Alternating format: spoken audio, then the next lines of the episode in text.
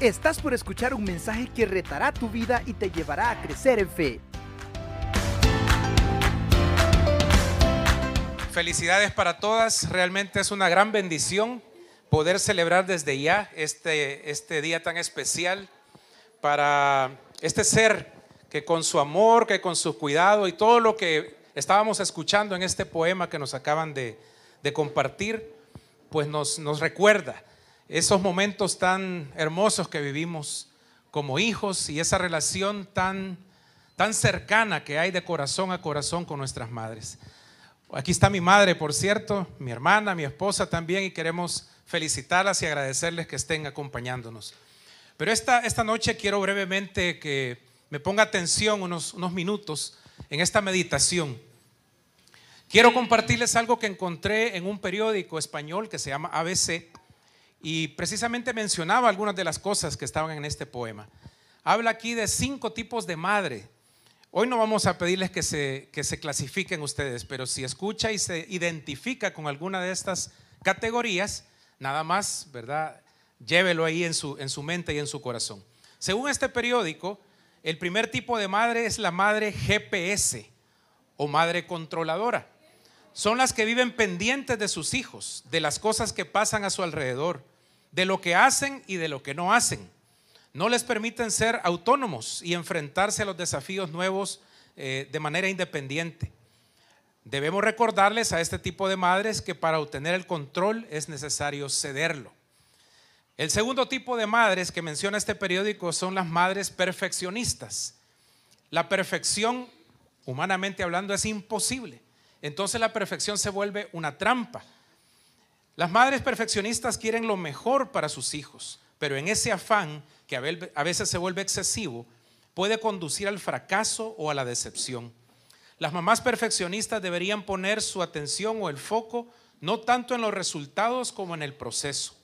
Flexibilizar la mirada para contemplar a sus hijos como son y no, no como quisieran que fueran. Cuando la atención está en los resultados y no en el proceso, todos terminamos perdiendo algo. El tercer tipo de madre es la madre mejor amiga. Y aunque suena muy bonito, es la que quiere ser cómplice de sus hijos. Por el bien de ellos, no podemos darnos el lujo de gustarles siempre. Cada uno es diferente en gustos, capacidades y aspiraciones. Definitivamente podemos acompañar a nuestros hijos en sus luchas, pero debemos dejarles volar solos. Un día nosotros también lo hicimos y aquí estamos. ¿verdad? Parte de eso estaba en el poema. El cuarto tipo de madre tiene que ver con la madre competidora. Y no estamos hablando de atletismo, aunque podría ser. Vivimos en una cultura que se obsesiona por la juventud, la belleza, el éxito, los logros. Y no es extraño, por tanto, que los temas del cuerpo, la edad, el desempeño profesional o, los oficios eh, puedan llegar a convertirse en una especie de lucha o competencia a veces entre madres e hijos. A veces las madres quieren que sus hijos lleguen a ser o lograr lo que ellas han logrado. Y sin quererlo se convierte muchas veces en una competencia en lo que ellas han logrado respecto a lo que sus hijos o, hijas pueden lograr. Y el último tipo de madres, el quinto, eh, el quinto tipo dice que son las madres obedientes o sumisas. Las madres obedientes no son otras que aquellas que son permisivas, volubles, indecisas y hasta sumisas. Están más preocupadas por ser fans de sus hijos y no sus madres. Les celebran y les apoyan todo lo que hagan. En, definitiva es un estilo parental que no establece normas ni reglas por temor a que los hijos sufran o se frustren. Como consecuencia de este estilo educativo, vemos niños sin límites y padres sin autoridad. Esto no es algo que venga de Dios, pero es interesante, me pareció interesante lectura, ¿verdad? Para este tema, para este día tan especial. Y a lo mejor usted pudo identificarse con algunos modelos o con varios de ellos. Lo que sí no debería faltar son las características que le quiero compartir a continuación. Características que toda madre, que toda mujer y todo hombre en realidad deberíamos tener. Y los voy a sacar de algunas madres que aparecen en la Biblia. Algunas de ellas quizá, no sé cómo está el sonido, pero tengo aquí un, ruido cada vez que hablo. Eh, no sé si me muevo para acá. Aquí estamos bien, ok.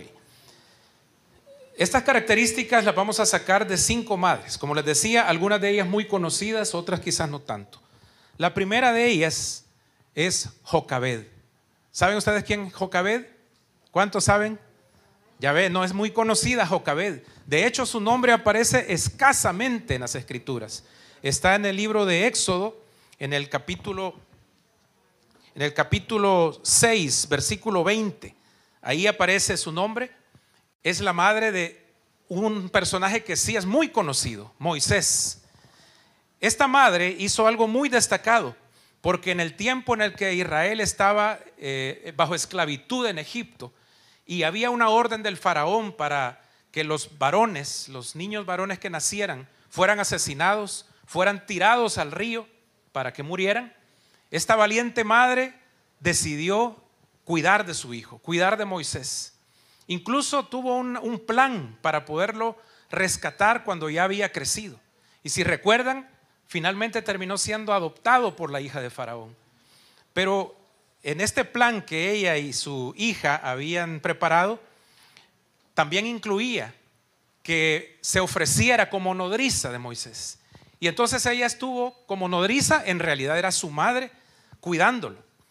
Y en este periodo, que fue aproximadamente de tres años, un poquito menos, un poquito más de tres años, no solamente tuvo la visión, y esta es la característica que yo quiero que usted como madre eh, tenga en esta noche, ese ejemplo de visión y esperanza que tuvo Jocabed, porque no solamente se dedicó a cuidar al niño para que sobreviviera, sino que en esos tres años ella se dedicó a marcar el corazón de su hijo por medio de la fe, por medio de la esperanza le permitió a este niño tan pequeño identificarse con la fe del pueblo hebreo, reconocer al Dios de los hebreos y que él era parte de esa nación. Porque no encuentro otra explicación para que en su edad adulta, en un día en el que dos hebreos estaban peleando y, el día anterior había estado un egipcio maltratándolos, él sintiera que era el encargado de parte de Dios para liberar a sus hermanos. Y se sintió con tal autoridad que hasta mató al egipcio.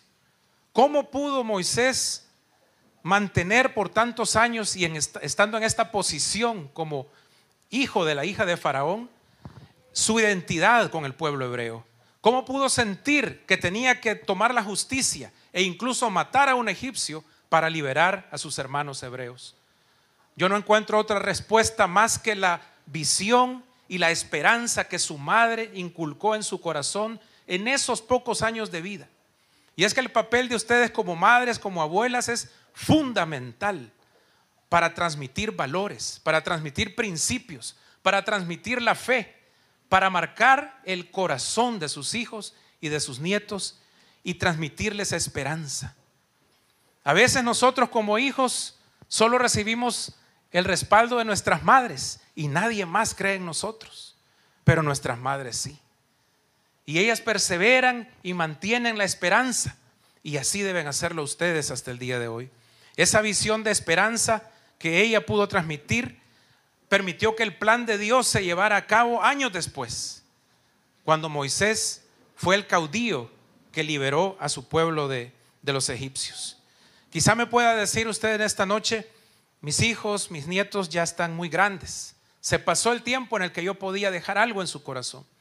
A lo mejor algunos sí, algunas se sienten satisfechas que sí lo hicieron, pero otras quizás están lamentando que pasó el tiempo y no pudieron hacer todo aquello que ustedes esperaban. Pero hay algo, hay al menos dos cosas que ustedes pueden hacer esta noche y que ningún hijo, ninguna persona se los puede impedir. Lo primero de eso es amarles seguir amando a sus hijos, seguir amando a sus nietos y a su descendencia, no importa las circunstancias que en este momento se están viviendo. Guarde la esperanza como lo hizo Jocabed. Su nombre no volvió a aparecer más adelante, pero las marcas que dejó en la vida de Moisés y luego lo que Dios hizo a través de él, hasta el día de hoy lo seguimos disfrutando y lo seguimos recordando. Pero lo otro que usted puede seguir haciendo es orar por ellos. Orar por ellos. No cese de tener esperanza de que Dios escucha sus oraciones y que Dios las va a responder en el momento preciso. Y paso ahí a la segunda madre que nos va a servir de ejemplo, porque precisamente la segunda característica, es la pasión por la oración de Ana. ¿Quién era el hijo? Que es muy conocido también de Ana. A ver, Samuel. ¿Saben qué significa el nombre Samuel? ¿Qué significa el nombre Samuel? Se lo pedí a Dios. Se lo pedí a Dios. Porque Ana fue una mujer que nos dejó un ejemplo de oración ahí en el primer libro de Samuel, en donde ella, angustiada por ser una mujer estéril y siendo la burla y recibiendo la, la crítica de la gente a su alrededor, porque era considerado eso una maldición, se sintió agobiada, angustiada, su corazón adolorido porque no podía ser madre y era algo que ella lo anhelaba con todas sus fuerzas. Movida por esa angustia, sacó de lo más profundo de su corazón una oración poderosa para pedir a Dios que le concediera un hijo. Y se comprometió con Dios para entregarlo a su servicio. El resto de la historia es muy conocida, porque en la respuesta que Dios le dio, concediéndole no solo un hijo, después le dio más, le dio una familia completa, pero a través de la vida de Samuel, Israel y nosotros hasta el día de hoy hemos recibido bendición por esa pasión de esta mujer, de esta madre para orar. La oración de fe de una madre no solo cambió su necesidad, no solo quitó su, agobio, digamos, ese, ese pesar de ser señalada por la sociedad, sino que a través de la vida de su hijo, toda la nación fue bendecida. Samuel fue el que ungió a los primeros reyes de Israel y de la vida de él podemos aprender muchas cosas. No dejen de orar, madres. Nunca dejen de orar, abuelas, por sus hijos, por sus nietos. Lo necesitamos. La nación necesita de las oraciones de ustedes, madres. La historia puede cambiar por sus oraciones, por esa pasión que sale del corazón de una madre, que en un momento se siente angustiada. Los que vivimos en el tiempo de la guerra, Escuchamos frecuentemente historias de abuelas, de madres que oraron por el cuidado de Dios para sus hijos. Y ellos podrían dar testimonio, si lo permitiéramos, de la, de la respuesta que recibieron de parte de Él. Así que por favor, hermanas, madres, sigan el ejemplo de Ana y cambien las vidas de sus hijos y de la nación por medio de su oración. El tercer ejemplo, esta madre es mucho más conocida que las anteriores. María, la madre de Jesús.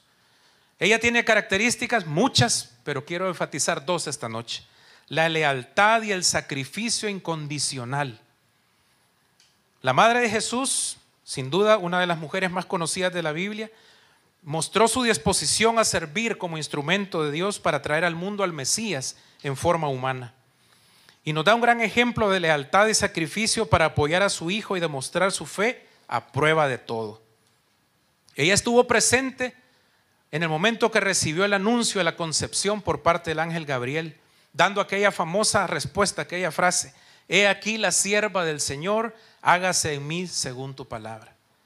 Pero eso no solo fue un decir, una frase religiosa, bonita, una oración ya compuesta, no, fue la expresión de un corazón dispuesto al sacrificio, a ser leal, a comprometerse con Dios y con el Mesías que iban a ser por medio de su vientre durante toda su vida. Porque luego la encontramos presente en el primer milagro que Jesús lleva a cabo en la fiesta de bodas. Ella dando instrucciones a los que estaban ahí para decirles, hagan todo lo que Él les diga.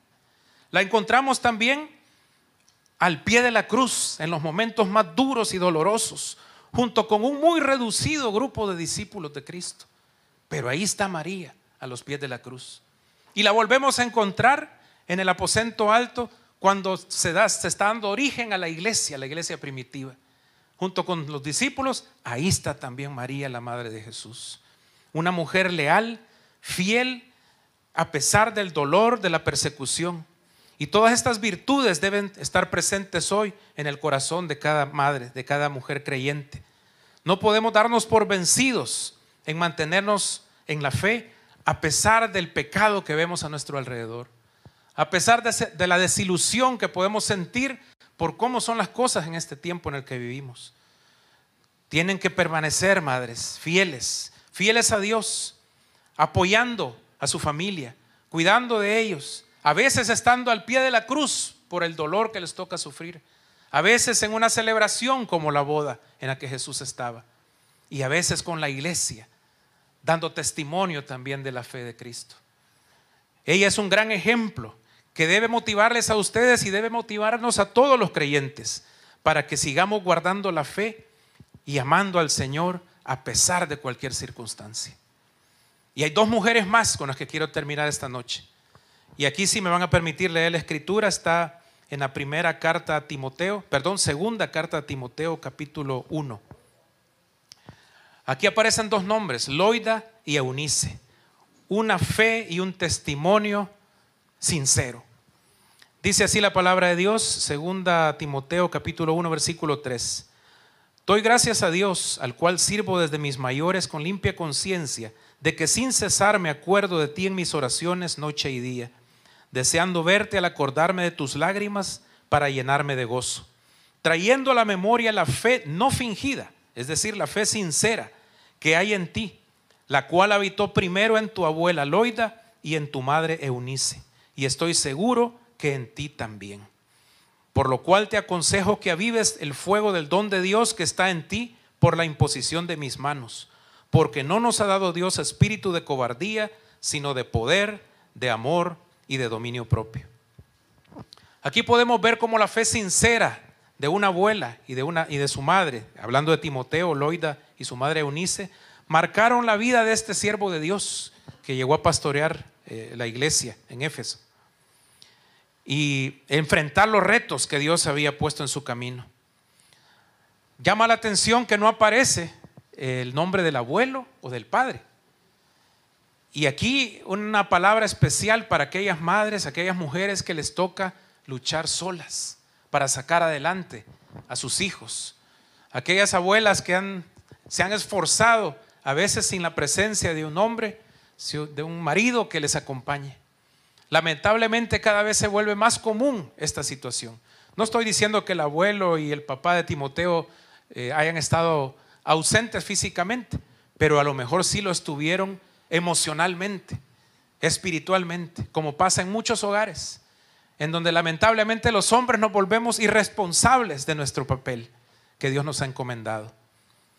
Y dejamos que sea la madre la que tome la iniciativa en el aspecto del cuidado espiritual, en el cuidado de las emociones, en aquel, aquella enseñanza permanente que se da, como decía el poema, al estar compartiendo, al estar orando con ellos en la cama, al estar leyéndoles la escritura, al estar encomendándoles a Dios en oración cuando se van para el colegio, para la universidad.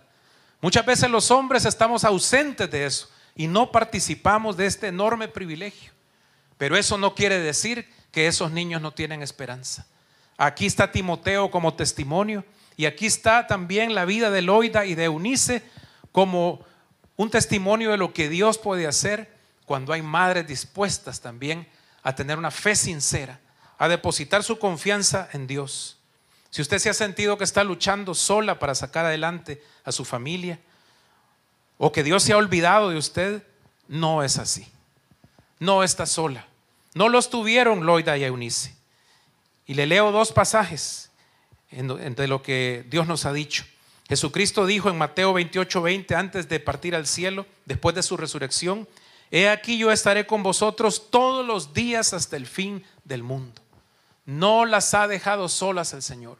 Si ha faltado un hombre a su lado que tome el papel de padre, de abuelo, de maestro, de proveedor, de cuidador, Dios ha estado a su lado y sigue estando a su lado hoy, porque esa es su promesa.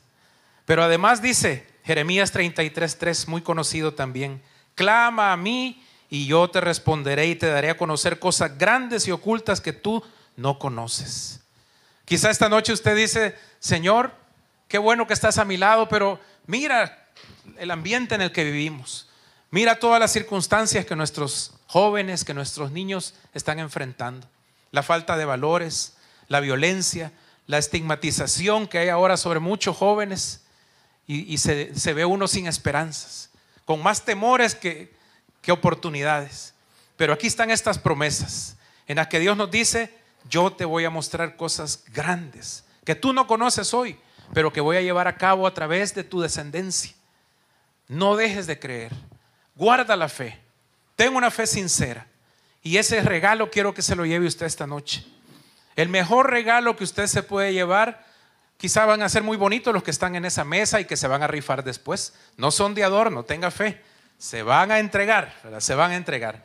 Pero el mejor regalo que usted se puede llevar esta noche es esa fe sincera en Jesucristo. Él vino a morir en la cruz del Calvario y derramar su sangre por usted y por mí y por todos aquellos que necesitamos esperanza. Y no hay esperanza de perdón de pecados y de vida eterna, sino solamente en Jesús. Quisiera que termináramos orando, haciendo una oración, cerremos nuestros ojos ahí donde nos encontramos y decirle, Señor, esta noche queremos agradecerte por nuestras madres, agradecerte por los ejemplos que vemos a través de estas mujeres que hemos escuchado. Bendice a cada madre, a cada abuela aquí presente, a las futuras madres también, para que guarden estas características en sus vidas. Y Padre, que nos permitas ver en el futuro hijos, nietos y una generación de hombres y de mujeres que han sido amados, que han sido cuidados, que han recibido el testimonio de sus madres y que van a estar cumpliendo con tu voluntad. Y antes de terminar, darle la oportunidad a aquellas madres, a aquellas mujeres, a aquellos invitados e invitadas que están aquí esta noche, para que si usted nunca ha entregado su vida a Jesucristo, si nunca le ha dicho, Señor, yo quiero tener esperanza en la vida eterna, quiero tener esperanza para mis hijos, para mi descendencia, pero quiero aferrarme a ti, quiero recibir el regalo de tu amor y de tu salvación a través de Jesucristo. Si usted quiere tomar esta decisión esta noche, yo no puedo ver su corazón, no puedo ver la decisión que está tomando, pero a lo mejor usted sí lo puede compartir con la persona que le invitó. O si quiere expresarlo de alguna forma, puede levantar su mano ahí donde se encuentra y decir, Señor, yo quiero recibir a Cristo. Yo quiero creer y entregar mi vida y quiero que tú llenes mi corazón de esperanza que quites la culpa del pecado, que quites la culpa de la frustración, de la amargura del pasado y la llenes de perdón, de amor y de esperanza. Señor, queremos darte gracias una vez más por este tiempo que nos permites celebrar. Bendice a nuestras madres, bendice a nuestras abuelitas, a nuestras esposas también y que este tiempo que vamos a disfrutar y vamos a celebrar sea también agradable para ti, Padre. En Cristo Jesús oramos y te damos gracias. Amén. ¿Estás listo para más? Acompáñanos presencialmente los miércoles a las 7 de la noche y domingos desde las 10 de la mañana. Somos Auditorio Cristiano.